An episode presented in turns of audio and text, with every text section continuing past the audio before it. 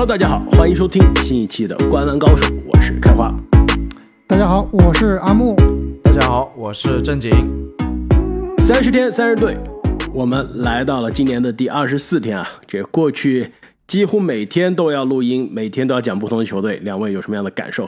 讲到第二十四支球队了，现在是不是有一些审美疲劳了？不是审美疲劳，是人真的疲劳了，确实非常非常累。是身体疲劳，大脑也疲劳。没错，其实虽然我们每一期节目是吧，有的时候短的可能二三十分钟，长的有嘉宾的话可能聊一个小时啊，但是每一支球队我们在录音之前要准备的这个。家庭作业啊，实在非常的多，要花很多额外的时间去翻去年的数据啊，去看今年休赛期人员的变化，这个训练营、呃夏季联赛，这个教练接受采访有没有透露出对今年新的人员变化、阵容轮换有什么样的新的信息？而且录完了还得花同样的，而且是更有可能更长的时间去剪，是吧？你四十分钟的一个录音，估计要花一个小时来剪。没错。所以呢，这个也是非常感谢啊，过去这段时间所有听众朋友们给我们的支持啊，也是有很多听众朋友在留言区给我们有非常多的鼓励和赞许，也是给我们带来了很多的动力啊。那今天的第二十四支球队呢，说实话就是一支刚刚说的，在准备的时候就花很多的时间，由于阵容上现在有很多的不确定性，我和这正经啊阿木都对于。这支球队下赛季首发阵容都现在可已经摆出了至少三个不同版本了。那今天呢，我们就跟大家来一起聊一下下赛季的迈阿密热火队。那么按照三十天三十队的惯例呢，我们首先会跟大家介绍一下热火队今年夏天的人员变化、下赛季的阵容轮换以及市场对于迈阿密热火的战绩预期。更重要的是呢，这支。去年的东部第一啊，而且是在季后赛可以说打出了名声的球队。下赛季我们看他的比赛啊，到底有哪些看点？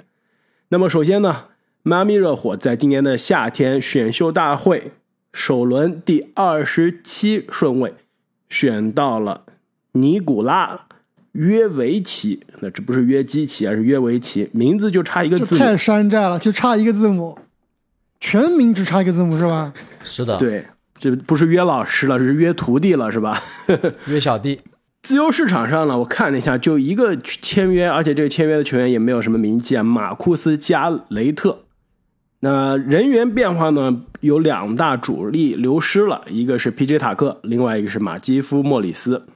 那么下赛季啊，其实说实话。账面上来看呢，这支球队阵容发生的变化不多，但是正是因为失去的两个人啊都是大前锋，所以下赛季这个球队看一下阵容上啊，正统大前锋就一个人，就是刚刚选的这个约维奇。除了约维奇之外，这球队是没有正儿八经大前锋的。所以在开始这个录音之前啊，我们三个还在讨论这个球队这个第一场常规赛开打的时候，到底摆什么首发阵容啊？现在呢，而且再加上坊间传闻说，上赛季的联盟最佳第六人一直打替补的西罗要打首发了，那这更加扑朔迷离了。那我们现在就况且啊，先按照去年这西罗打替补预计一下啊，那后面再放一个西罗是打首发的版本。那如果西罗是继续最佳第六人的状态打替补，那应该首发是凯尔洛瑞、吉米巴特勒、马克思斯特鲁斯。这三个应该都没问题，都是去年季后赛的首发。关键这四号位皮什塔克的位置谁来填补啊？我这边提的人选呢是马丁，就是这个凯勒布马丁，中锋阿德巴约，没有任何疑问。所以我知道这个正经和阿木可能对于这一套首发阵容就有些不同的观点了。首先我知道 C 罗是有可能打首发的，这个凭实力他是也绝对是可以打首发。如果斯波教练愿意去做出这个调整，我也不意外。关键就是皮什塔克的这个位置，四号位到底谁来打？其实这个四号位的首发真的非常难说啊。我觉得马丁是有一定可能性的，还有一种可能性就是让斯特鲁斯啊，上赛季季后赛发挥非常稳定的斯特鲁斯来打四号位，对吧？之前他是打三号位，但以他的身高体重打四号位也是未尝不可。还有一种可能性呢，就是。斯波出个奇招啊，让替补里面的，比如说像这个海史密斯来打这个首发，我觉得也是有可能的。就是你要知道，其实斯波的过去几年的套路啊，就是能在比如说那种落选秀啊、这个发展联盟啊淘到一些宝。我觉得这个高史密斯、海史密斯啊是有这个可能性去这个像去年啊，像文森特呀、斯特鲁斯这样角色出现的。还真不能排除这种可能性啊，因为热火它的文化其实就是说，你只要够努力、够拼，你就能获得相应的时间。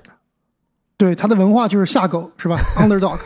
而且有一说一，他这个所谓的四号位上面也没有说有哪个球员有绝对的天赋，所以说大家都是竞争上岗。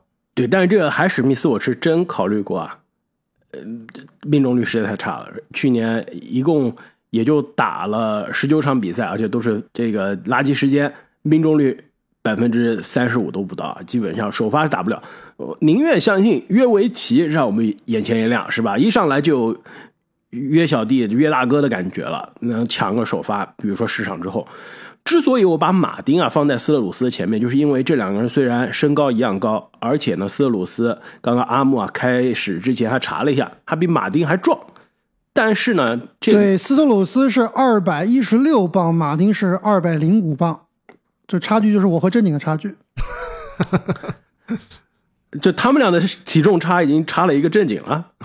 进呃，之所以我把马丁放在四号位啊，就是因为他的技能点呢更偏四号位，篮板率远高斯特鲁斯，盖帽率远高斯特鲁斯，而且呢，斯特鲁斯基本上是个射手嘛，去年每场出手。每三十六分钟吧，出手十二点八次，十次是三分球，基本上是个射手。但是马丁呢，还是两分球的出手比较多，还是更偏内的打法，篮板摘的也是比斯特鲁斯更多。但是我觉得我们讨论这个，呃，迈阿密热火的首发、先发讨论那么久，其实意义也不是很大。我觉得更重要的是，我们来说一下他们最后终结比赛的五个人。我这里觉得应该是后场洛瑞加西罗，前场巴特勒、斯特鲁斯加上阿德巴约。是不是应该这五个人？如果是终结比赛，我觉得应该问题不大，应该是这五五个人。但但是我还得还是得说一句啊，之前一年我们做三十天三十队的时候，我说过热火队它的有一个巨大的问题就是节奏非常的慢，这个出手也非常的少，就是跟别人打这个消耗战，而且呢，他的这个得分啊，作为一个强队，他在联盟里面是垫底的，在前一个赛季是排名二十五，那上一个赛季。他其实节奏还是非常慢，这个所谓的 pace 速率啊，在联盟是排名倒数第二的，倒数第三。他把他自己的得分啊上升到了联盟的十七名。那怎么上升呢？其实是靠三分。热火是真正的三分大队，这也是为什么他常规赛的战绩啊会这么好。常这个三分的命中率是全联盟第一。所以我觉得啊，虽然这个邓肯罗宾逊。这呃，包括其他几个会投三分的人，他们虽然尤其是邓罗啊，虽然说一定程度上在季后赛被弃用了，但是打常规赛还是会在很多的时间内看到他的。这真不好说。我觉得热火这边竞争是非常激烈的，除了几个比较稳的日这个首发洛瑞啊、巴特勒啊、阿德巴约啊，我觉得其他位置全部都靠竞争，包括。这个放出来的消息说让泰勒·西罗去打首发，那第六人的角色其实是让奥拉迪波来打的。奥迪他的竞争力也是非常强的，所以我不排除下赛季邓肯·罗宾逊可能会跌出轮换。没错，而且说实话，以洛瑞上赛季季后赛的状态，终结时候有没有他还真的不一定呢。如果真的是奥迪状态好，还说不定就上奥迪了。刚刚说了，热火非常扑朔迷离的。首发，那替补呢就有奥拉迪波、文森特，包括西罗，可以算一个半替补半首发。邓肯·罗宾逊，那前场替补呢约维奇、海史密斯，前锋呃中锋还有两个不错的替补，戴德蒙和上赛季非常能刷的欧梅尔。市场对于这支上赛季啊是东部第一的球队呢，下赛季的战绩预期是四十九点五场，排名东部的第五。这从东部第一。到东部第五，差距是非常的大，两位怎么看？我这里其实觉得拉斯维加斯都给热火有点高估了。我认为最后的胜场数是四十六场，最后呢能够排到东部的第六名。哇，你这个确实非常不看好热火呀！我当时看到这个拉斯维加斯的排名啊，我估计所有热火的球迷都想骂娘了，是吧？所以我其实觉得他是有一点点低估了。在我这边，热火应该是一个五十一胜的球队，排名东部第四。非常有趣。我觉得你们要走到两个极端啊。我的想法应该是在你们俩之间。我觉得啊，市场这个四十九点五场呢，的确有些高估了。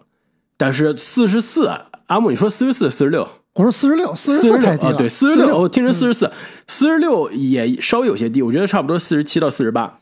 热火在我看来呢，是去年东部前四的球队中，因为最终其实这四支球队战绩是非常接近的，是前四的球队中，今年下降的可能的幅度是最大的。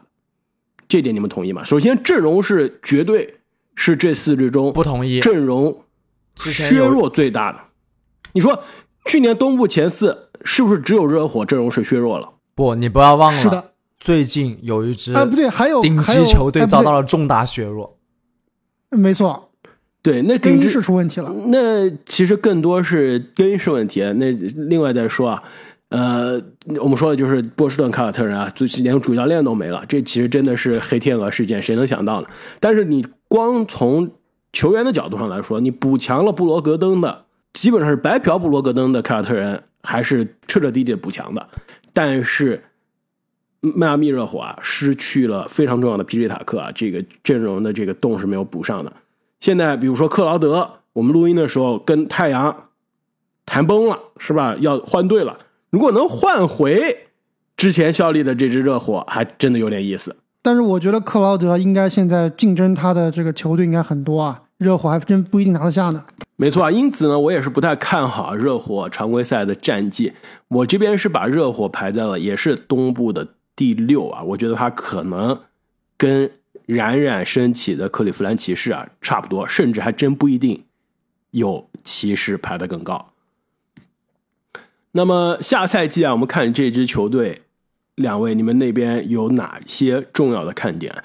其实我这边有一个，首先非常重要的看点，就是一个再次在季后赛证明了，用行动证明了是联盟最近的男人，但。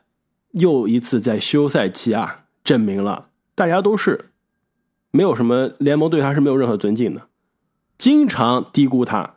真正的联盟前五，对，就是呃，联盟前五我不好说啊，但是绝对不是联盟第十七名，对吧？最近 ESPN 一年一度的打脸榜单球员排名，他这个一百大球员排名，说实话，跟我们灌篮高手的。各个位置的十大排名相比，真的客观程度差太多，水平差的不止一档，是不是？对，我觉得他是故意引流、故意引战的。请告诉我，为什么吉米巴特勒只排在第十七？而且，如果吉米巴特勒排第十七，我也能接受，其实并不是特别离谱。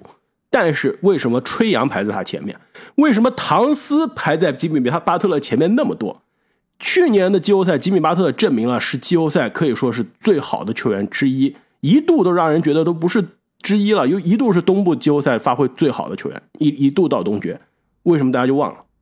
两个月过后，哎，金巴特就是第十七，这个差不多前二十水平的球员，不如他淘汰的基本上是深蹲活泼的这个吹杨，不如之前球队的小弟季后赛迷失的唐斯，没有办法理解。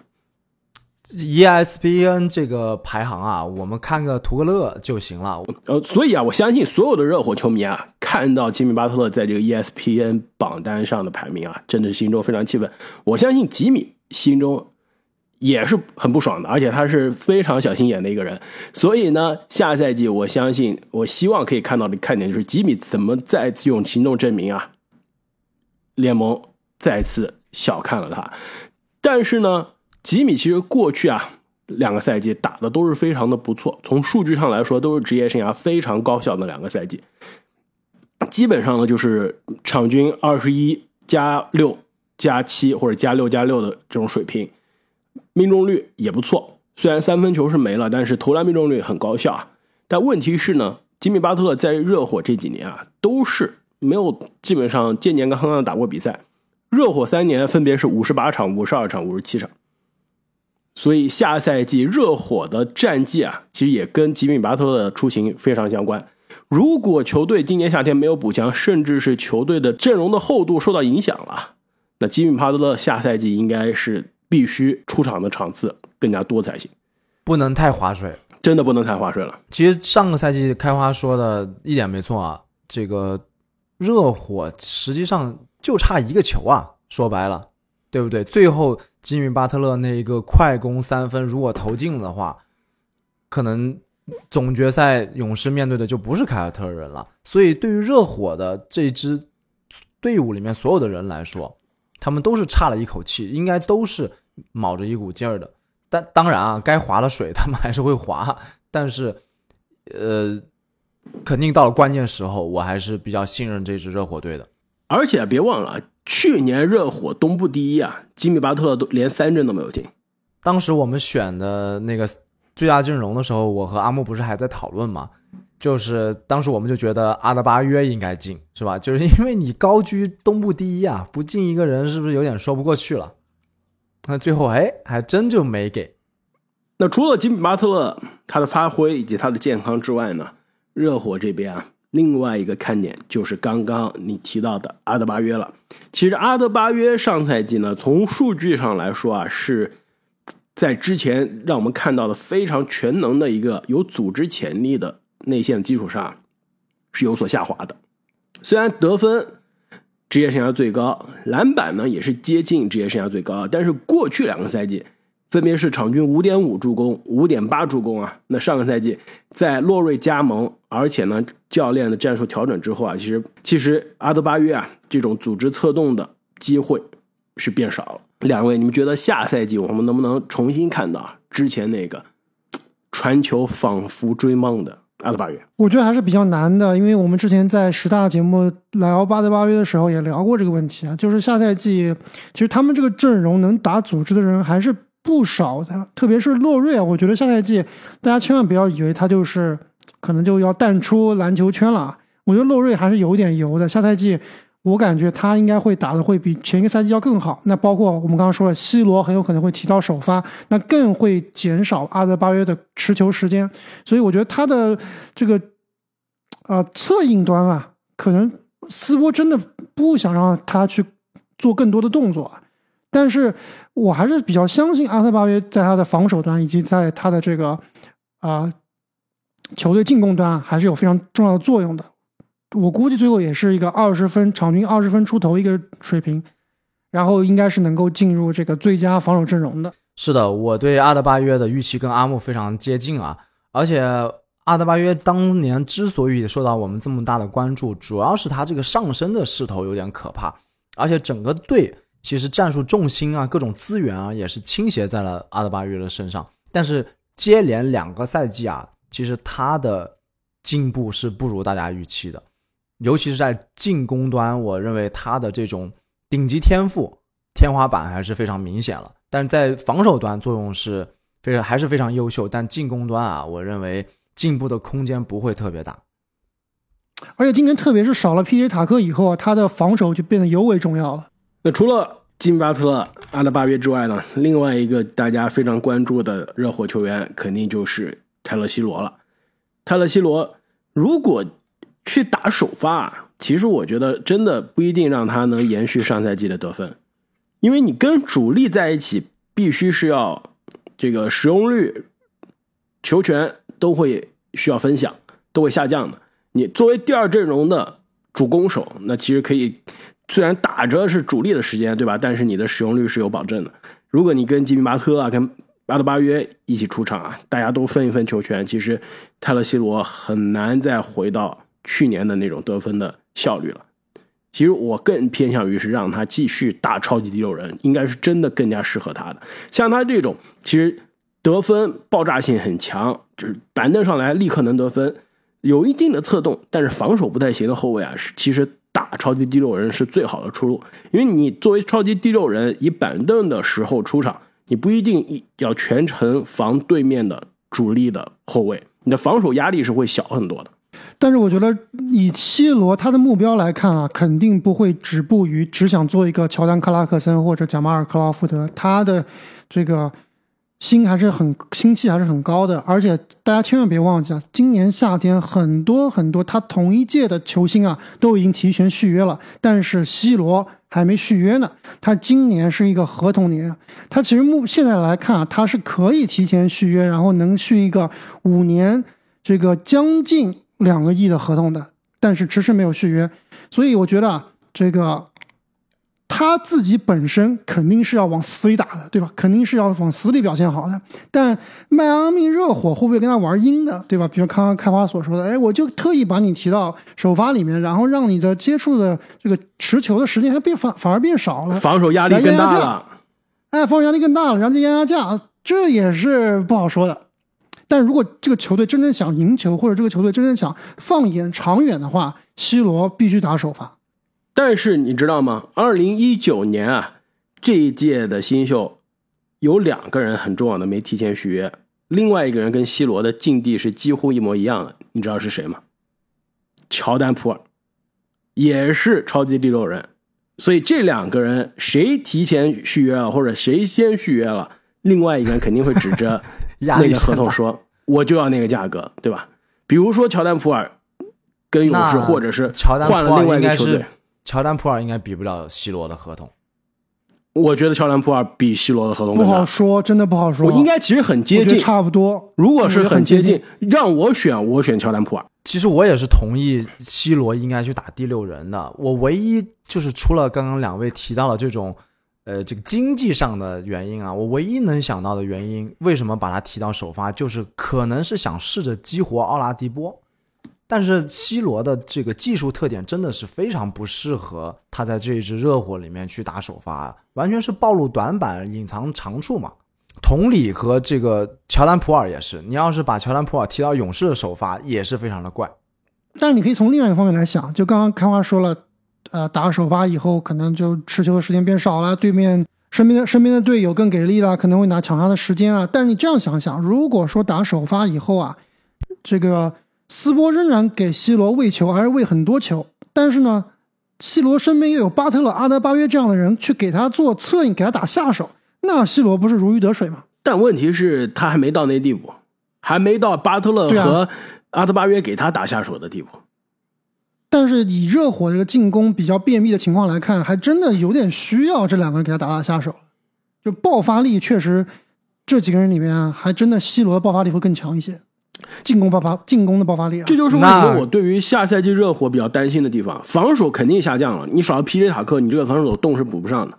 那进攻至少没有提高，所以啊，在这种逆水行舟、不进则退的今年的东部啊，迈阿密热火其实战绩的压力还是非常大的。而且我有一种预感，就是迈阿密热火如果今年仍然不能走出东部，或者说仍然在第二轮就被淘汰的话，是不是这个球队？也要快要解散了，要重建了，解散不了，你知道为什么吗？怎么解散不了？合同太大了，手上手上大合同太多了。巴吉米巴特勒和阿德巴约都可以交易掉呀，为什么有什么大不大的？对不对？总有人肯定有人接盘呀。就比如说像湖人这样球队，来个巴特勒开不开心？来个阿德巴约开不开心？那就看热火能要到什么价了。其其实啊，如果今年球队打得不好，说明巴特勒其实打得也不好。以他的年纪再加这个合同啊，不是所有球队都敢要的。巴特勒现在是三十三、三十四岁，对吧？三十三岁，他的合同一直到二五、二六赛季，那是多少岁？那基本上是他的三十六岁，将近三十七岁的赛季。那一年五千两百万的球员选项，现在巴特勒都是每年只打五十场比赛了，你说哪支球队敢要？再加上阿德巴约每年三千多万，也是要到二六年；洛瑞每年将近三千万，要到二四年；邓肯罗宾逊每年将近两千万，要到二六年。就是不是说这个球队不能重建啊？但是这个球队要重建，这些合同都不是特别好处理。而且我相信洛瑞和邓肯罗宾逊的合同都是要搭上资产才能交易掉的。巴特勒还真不一定，但是那两个人的合同都不是，都不是真资产。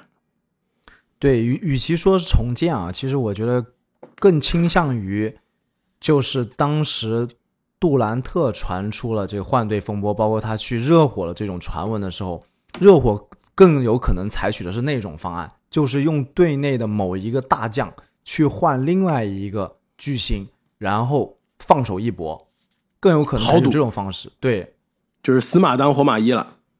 因为你要重建啊，其实像爵士这个时间点重建还真挺好的。就是我两大主力已经打到天花板了，但是呢，年纪都还不是三十多岁的人，虽然都是大合同，但是现在交易价值黄金时段，交易米切尔哇，这个交易价值可高了。如果到了吉米巴特勒这个年纪，米切尔再过了七八年之后再交易，那真的交易的价值要打很多折扣了。阿德巴约现在的确是交易价值非常高。那么聊完了下赛季啊，迈阿密热火的看点，迈阿密热火的老板又有什么样的故事呢？迈阿密热火队的老板可以说非常符合这支球队的气质了，是一个游轮大佬，呵 呵名叫阿里森，他就是美国这个最著名的嘉年华游轮公司的老板，就全北美几乎有三分之一的游轮业务都是他们家旗下的。但这家公司呢，它也是在疫情期间啊损失非常惨重，因为最开始疫情的时候啊。各种隔离，对吧？包括当时我记得有一个新闻，就是有一艘游轮上面有一个人感染了，然后整艘游轮就被隔离起来，停在港口外面停了很久。那这种损失是难以估量。但是呢，这个老板呢豪是非常好，但是呢有一点奇葩，就比如说他当时啊不肯给队魂韦德顶薪，对吧？这个我们都知道了，可能锅有一半要扣在莱利的头上。另外一个就是我看到他跟詹姆斯打官司的事情也很搞笑，就是这哥们呢想用 King James 这个名字来给他的一艘游艇命名，而且呢要用来做商业用途。然后这个老詹知道了肯定不愿意啊，然后就把他的前老板给告了，非常的搞笑。老詹这个商业意识可是非常厉害的，之前天天在自己的短视频上说 Taco Tuesday。三年之前就申请要把 Taco Tuesday 变成一个商标，结果被驳回了。说这句话大家说了那么多年了，又不是你第一个说的，凭什么你把注册成商标？哎，说到这个游轮啊，我不知道两位有没有坐过。我正经肯定是自己自己家拥有游轮就不不提了，但正经的游轮应该没有那么大，对吧？不是那种像楼房一样那么大的游轮，是吧？两位有没有坐过那种大游轮？正经，你家游轮是不是停在浴缸里啊？是的，洗澡的时候再拉一下，和你的鸭子和你的小鸭子船都对，拿后面有一根线，你拉一下，然后它前面的螺旋桨就会转的那种。我其实在美国还真没坐过游轮啊，但是我当时在欧洲玩的时候有坐过，真的是非常非常大，像一座小山一样。当时这个我们坐的火车都可以开到这个游轮里面，然后从火车上面下来到游轮上面玩。基本上，它这个你这说的是轮渡吧？你怎么感觉像是不不不？它上面把车开进去的感觉是不是？对它，它既是轮渡又是游轮，上面也有很多娱乐设施。就这个游轮这个产业啊，其实它赚钱的模式并不是说你通过你你进去的船票门票赚钱的，而是通过低价的优惠的船票。然后呢，你在这个游轮上度过了，比如说三天或者是一周的这样时间，在游轮上的消费还会有各种各样令你眼花缭乱的，比如说什么按摩啦，什么这个博彩啦，对吧？还有各种各样的来吸引你来消费。